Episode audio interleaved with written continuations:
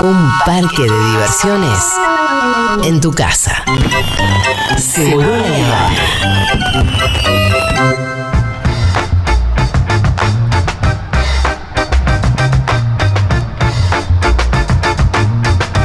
Juan Manuel Car, ¿qué tal? Sí, buenas tardes. ¿Cómo andan Buenas ustedes? tardes. ¿Todo bien, Juanma? Me me gusta esto de saludarnos dos veces, ¿no? Dos veces nos saludamos. Es como lo que hacen en la, en la TV, en la televisión, Sí, cuando bueno. trabajan ustedes. Te Bueno, saludás sí. afuera, te saludás adentro. Este es el inicio oficial de tu columna. Ahí está, señor. Muy bien. Em, vamos a con el avioncito de Dieguito, a ver si lo tiene a Hoy mano, tenemos Dieguito. un viajecito por Latinoamérica, Pero ¿eh? claro, así que preparen sus, sus Arrancamos por Colombia. pasaportes. ¿Querés ir a Colombia? Y sí, porque me, eh, está, está divertido, más allá de que debe estar muy tenso allá. Sí. Divertido el, el Ese- afer. El afer. Es para Netflix lo que sucedió. Un poco sí. Un poco sí. Yo no, o sea, quisiera que no le pase nada malo al gobierno de Petro, pero Bueno, porque. está para hacerse un poco un, un picnic, ¿no? A ver, el- hay una publicación llamada Semana, que es algo así como Fox News de Sí. Colombia, o podríamos decir la nación más de la Argentina, para dar un parámetro ideológico, ¿eh? Em, que filtró unos audios entre la ex jefa de gabinete de Petro, Sarabia, y el ex embajador de Petro en Venezuela, Benedetti. ¿Sí? Estos eran dos estrechos colaboradores.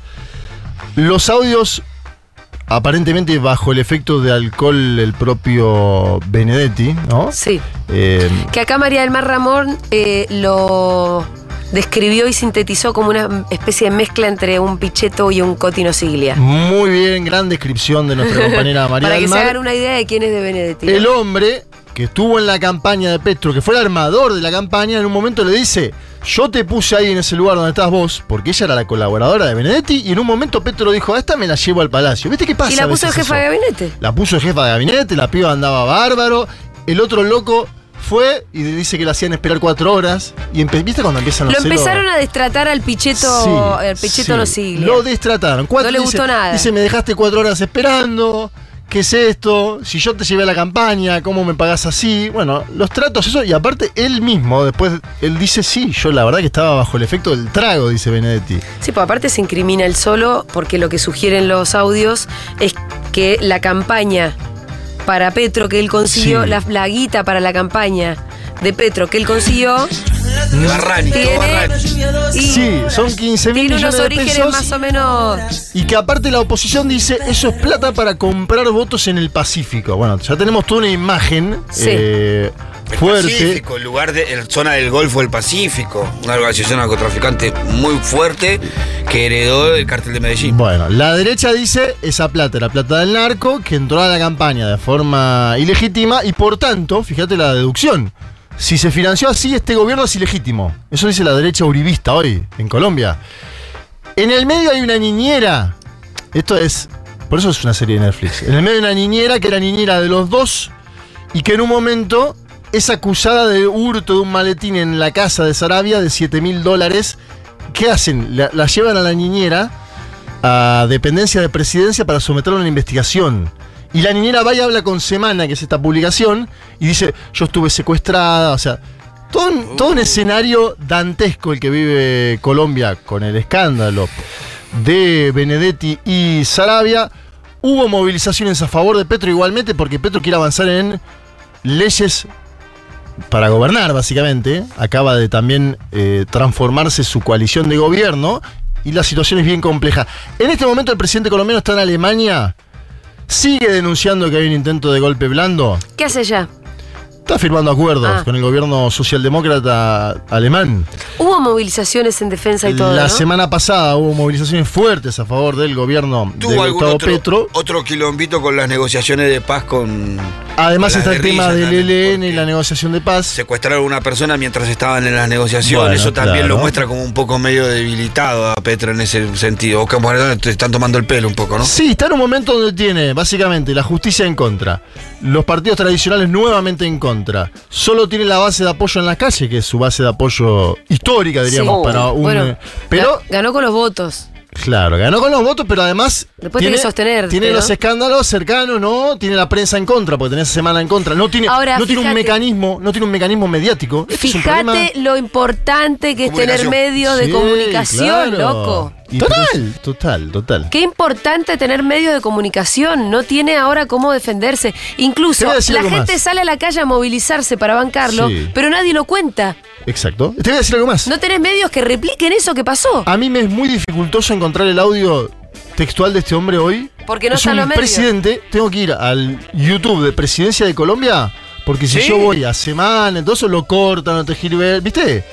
Lo editan. Bueno, era lo que le pasaba a Cristina cuando le empezó a meter cadena nacional todos los días a la hora de la novela.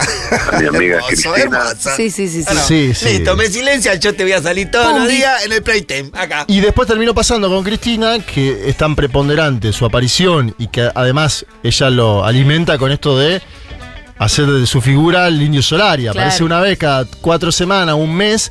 Entonces es, es estelar, ¿no? Ayer estaba todo el mundo también. Bien, vamos a escuchar a don Gustavo Petro, presidente de Colombia, porque él dice, che, ojo que lo de Pedro Castillo no pasa en Colombia. A ver, escucha.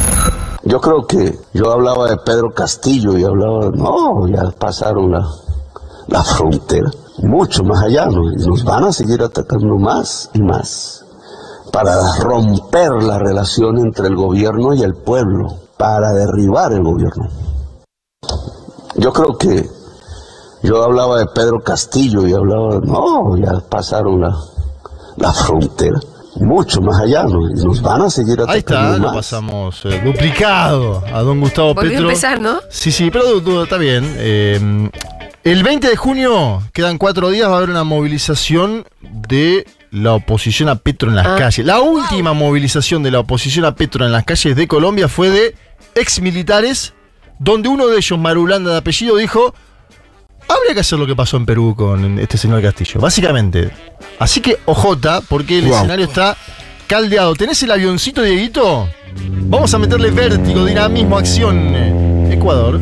A ver. ¿Quieren ir a Ecuador? Eh, eh, ¿Puedo decir algo antes que pasemos? ¿Viste cómo se notan bien los hilos de la articulación de estos golpes militares? Porque siempre se le dan los golpes al mismo sector, a los, a los presidentes populares. Y bueno, sí. ¿Viste? Y bueno, siempre el hilo ahí va, pum. En sí. general, ¿no? El ala militar de todo lo. Eh, digitado siempre por Estados Unidos. También hay que lo decir mismo. que a diferencia de lo que sucedió en la Argentina, el partido militar existe todavía en América Latina. Claro. En la Argentina hubo condena, juicios a los genocidas. En otros países de América Latina no existió y existe el partido militar Sí, sí, los milicos no son un factor de poder amenazante en, nuestro hoy. país, Sí. Mirá Brasil. pero en otros países de la región sí configuran ahí una... ¿Viste? Porque hay una explicación del Lofer que es ahora ya los golpes no son militares, Sí. sino judiciales. Bueno, ojo, porque en Perú. Es Encima casi, tenés a los es milicos. casi militar. Además de todo. Ojo, claro. ojo Encima porque en Colombia milicos. la amenaza es militar también. Ojo, porque en Brasil fue judicial, pero también fue militar, porque el gobierno de Bolsonaro fue mayormente Y eso sin militar. duda tiene que ver con cómo fuimos escribiendo nuestra historia, ¿no? Que después de la dictadura los milicos fueron condenados. Sí. Fueron, eh, fueron además condenados en la justicia, fueron condenados pero socialmente. aparte es un proceso casi inédito a nivel mundial, ¿eh? Te Pero y que- eso evidentemente fue no solamente importante en términos simbólicos y concretos de que, de que se muera la cárcel Videla, del país que después se configura. Exacto, Claro. exacto. En, en Ve- en Venezuela, ¿cuál es la situación? Perdón, capaz que en no. Venezuela los militares tuvieron siempre una formación, si querés, Socialista. no sé socialista, pero no, no tan alineada a los Estados Unidos de América, a partir de algunos programas de Carlos Andrés Bello, etcétera, etcétera. Y después tenés el tema del chavismo Claro, metido, que que involucrado. muy- Entonces tenés un ejército que banca al gobierno, pero tenés de todo también, ¿eh? Ah. En términos ideológicos tenés de todo. Estábamos en Ecuador, elecciones el 20 de agosto, ocho fórmulas. eh, venía diciendo yo mitad en serio y mitad en broma. Adelantaron las elecciones por la muerte cruzada, acordate, Lazo dice, decreto la muerte del Parlamento, también la mía, vamos a elecciones, bla, bla, bla. Voy a ser candidato, no voy a ser candidato, voy a ser candidato, no voy a ser candidato. Fue y vino cuatro veces, no va a ser candidato el expresidente, el todavía presidente, pero que va a ser expresidente Lazo. Y sí tenemos definiciones en el correísmo. Luisa González, ¿Quién es? ex, ex legisladora desconocida, ¿Sí? muy cercana a él cuando estuvo en el Palacio Carondelet eh, porque ella llevaba muchas cuestiones de la gestión, pero tampoco tenía una cartera, no era ministra, eh, era más bien una asesora. Manabí es una provincia importante para la fuerza política progresista ecuatoriana. ¿Y qué le preguntaron? Como todo delfín leal y no tan leal, ¿qué le preguntan a los delfines? ¿Lo va a traicionar a Correa? ¿Quién va a gobernar? Porque aparte, No, Cor- si, ¿Quién va a si gobernar alguien acá? fue traicionado. Ah, bueno, también. Claro, ¿qué esa, es la, de- esa es la típica, ¿no? ¿Quién va a gobernar? ¿U- ¿Va a ser usted? Y a ver qué contestó ella. A ver. La presidenta de la República va a ser Luisa González, pero no solamente gobierno sola. Sería demasiado irresponsable decir voy a gobernar sola. Somos un equipo de trabajo y lo he dicho siempre. Somos un equipo de gente que sabe lo que tiene que hacer, que sabe cómo hacerlo, porque ya lo hicimos, Alondra. Lo hicimos durante 10 años la Revolución Ciudadana. Sacamos 2 millones de personas de la pobreza. Convertimos a Ecuador en el segundo país más seguro de la región. Y eso lo vamos a volver a hacer. ¿Con quién? Con un equipo sólido. Y mi principal asesor va a ser Rafael Correa, por supuesto. O díganme ustedes, pueblo ecuatoriano, ¿quién puede ma- manejar mejor la economía de un país sino Rafael Correa, que ya lo demostró? El país no está para improvisar, Alondra. Es dolorosísimo. El país, la situación en la que está, no permite improvisaciones. Es la línea. Ojo, porque. Correa, Correa elige como el orto. Pero es la línea, por lo menos parece ser la línea latino, la línea que se viene en los gobiernos, en los, en los espacios políticos populares en Latinoamérica. Cristina ya habló, habló de lo mismo, habló de la gente probada en la gestión, Sí. los funcionarios que sí funcionan, que son momentos en que los destinos de la patria los conduzcan gente que ya tiene experiencia igual en no la fue gestión. ministra. Pero es un, ¿eh? No proble- fue ministra, pero lo es digo un como para problema y se ve y ya tenemos muy comprobado que es un problema que el líder no sea el líder y conductor no sea el candidato. Eh, sí, bueno. Sí. Y además, ojo, porque. Es un problema. Es, es un problema la de- es un problema de la democracia latinoamericana no poder elegir a quien querés elegir. Sí, claro. No, ¿Por qué sí. Correa no puede ser el próximo presidente? es un problema Ecuador? de Latinoamérica, no Debería podemos- poder ser Correa. O al menos deberíamos poder elegir. eh, los, los ecuatorianos deberían poder Bueno, elegirlo. sí, como- debería poder ser Correa, no te- eh, por lo menos candidato a presidente. Como nosotros poder elegir a Cristina. Hay una complejidad que es Andrés Arauz, que va a ser candidato a vicepresidente, que fue el último candidato Ah, a presidente de la Va a fuerza. estar en fórmula con Luisa González. Claro, el tema, algunos analistas en Ecuador decían, ¿por qué no es el candidato Andrés Arauz? ¿Por qué no es Arauz? Bueno, eh, porque no tiene la confianza plena de él, ¿Qué? como sí tiene Luisa González. ¿De Correa? Claro. Hubo, hubo un factor entre la primera y la ¿Y segunda por vuelta. qué no tiene la confianza en Arauz? Hubo un tema de campaña entre la primera y la segunda vuelta y sobre Sí. todo a- a- alumbran los periodistas ecuatorianos de un publicista cercano a Rafael llamado Vinicio Alvarado que no se llevaría muy bien con Arauz y que haría que Andrés Arauz esté en esta fórmula en la vicepresidencia y no mucho más. Eh, Luisa González además tiene algo que están cuestionando las feministas ecuatorianas, que es su posicionamiento en torno al aborto, pero ya no como una cuestión de, de debate. Ella apareció con los pañuelos de Salvemos las dos Oh, la vidas. puta madre. Una es muy posición- conserva en general. Sí, Luisa González tiene una posición conservadora. también. Eh, él también, claro.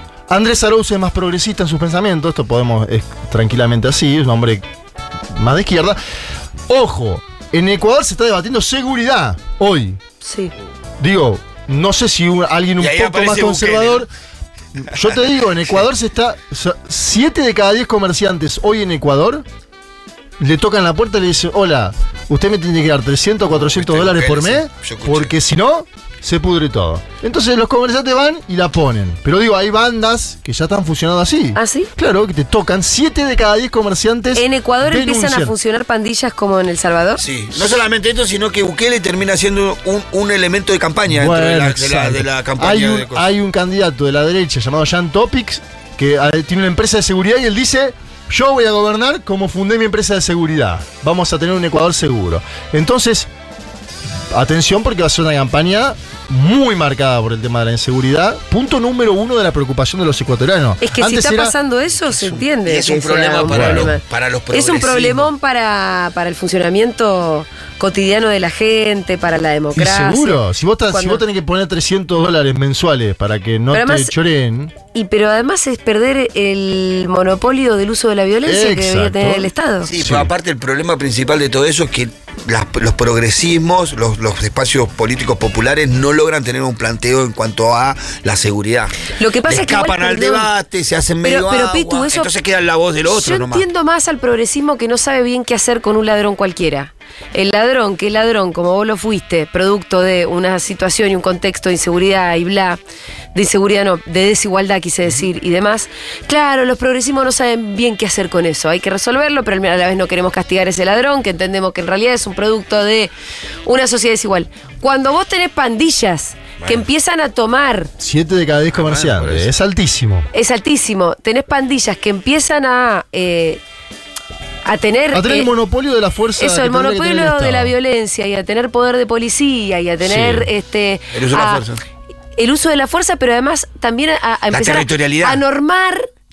Y a eh, controlar los territorios, ya como Estado vos tenés que tener algún discurso y algún curso de acción concreto porque cagaste, dejaste de existir como Estado. Yo creo que hay dos planos. Tenés que hacer algo. Claro, hay- es y eso, desde la izquierda, es- de la derecha, pero ¿cómo no vas a tener que hacer algo? Bueno, pero creo que hay dos planos. Hay un plano mediano y largo plazo que eh, sí incorpora bien el progresismo, que tiene que ver con que construyamos una sociedad Sí. más El igualitaria. discurso de Petro en el debate con Claro, pero bien. hay otro- hay otro Las plano que es- están bien, pero la hora. Claro, hay otro plano que es el ahora ya, Claro. el ahora ya, y ahí es donde se queda medio rengo el progresismo que no propone nada para el ahora ya, porque tiene miedo de caer en el fascismo o la represión inde- indebida o la represión excesiva, ¿no? El último avioncito, y esto sí es el ahora ya, A ver. nos va a llevar a los Estados Unidos de América y a Venezuela. ¿Tenés el último avioncito, Dieguito? Avioncito. Saco pasaje. ¿Quieren escuchar a Donald Trump? Sí. ¿Lo quieren escuchar? Sí. ¿Sobre Venezuela? Sí. Pero con una sinceridad, son 16 segundos Ah, lo escuché, sí. de una sí, sinceridad sí, sí, brutal. sí, A sí. ver, Donald Trump. How about we're buying oil from Venezuela? When I left, Venezuela was ready to collapse. We would have taken it over. We would have gotten all that oil. It would have been right next door. But now we're buying oil from Venezuela, so we're making a dictator very rich. Can you believe this? Nobody can believe it.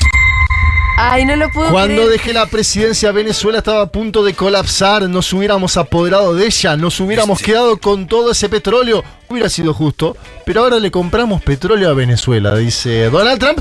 Y dice que Nicolás Maduro está teniendo cada vez más ganancias. Claro. ¿Qué pensás que hizo Maduro, Julia? Le contestó. Nicolás Maduro Moros. El expresidente de los Estados Unidos, Donald Trump, declaró su crimen. Un crimen de lesa humanidad contra el pueblo de Venezuela. Declaró que el objetivo de su gobierno y de la agresión y las sanciones contra Venezuela era hacer colapsar la sociedad venezolana para que el poder imperialista de Estados Unidos se apoderara del petróleo venezolano, se apoderara de las riquezas de Venezuela. Diría un buen abogado, a confesión de partes, relevo de prueba. Bueno, ahí está el tema, ¿no? La discusión en torno a Venezuela. Claro, Donald Trump lo que dice es, los demócratas han empoderado a Maduro porque se han sentado a negociar con él después de la invasión en Ucrania, le han pedido el petróleo, ¿no? Que es lo que ha hecho la administración Biden. Y además ha sido, se normalizó también la presencia de Maduro en foros eh, internacionales, vean lo que sucedió en Brasilia cuando fue a ver a Lula, ¿no? Donald Trump además le está hablando de la Florida, está diciendo, muchacho, yo quería otra cosa, no quería lo que está haciendo este señor. Florida, Y- donde hay donde hay venezolanos que se fueron de, de Muchísimos. Venezuela puteando. Muchísimos puteando. Y digo, la verdad es que la confrontación le sirve a los dos en un punto. A Donald Trump le sirve para pegarle al Y a Partido Maduro.